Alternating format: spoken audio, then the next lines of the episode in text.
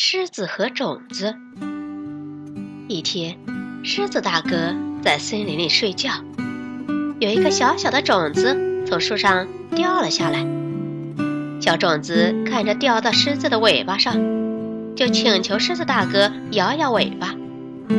狮子大哥，狮子大哥，我求求你摇摇尾巴，我会变成苍天大树，帮你遮挡烈日当空的大太阳。狮子大哥无视小种子的话，当他没有说。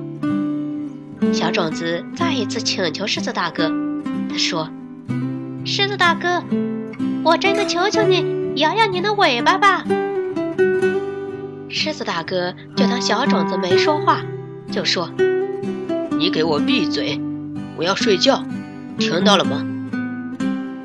小种子有点委屈，他说。狮子大哥，我再一次请求你，你摇摇尾巴行吧？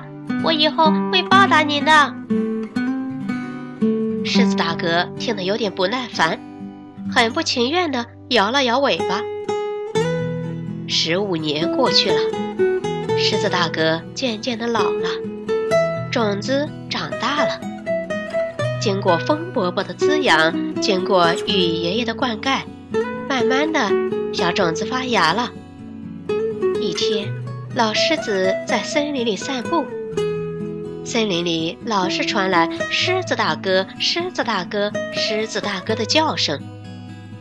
老狮子在想：谁喊我的名字呀？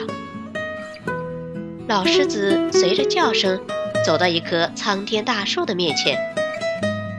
狮子大哥，狮子大哥，狮子说。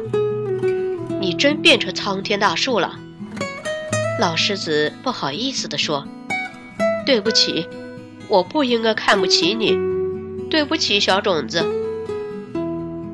苍天大树说：“没有关系，你看不起我，是你不知道我会长成苍天大树。我们做朋友吧。”好啊，老狮子和苍天大树永远做了朋友。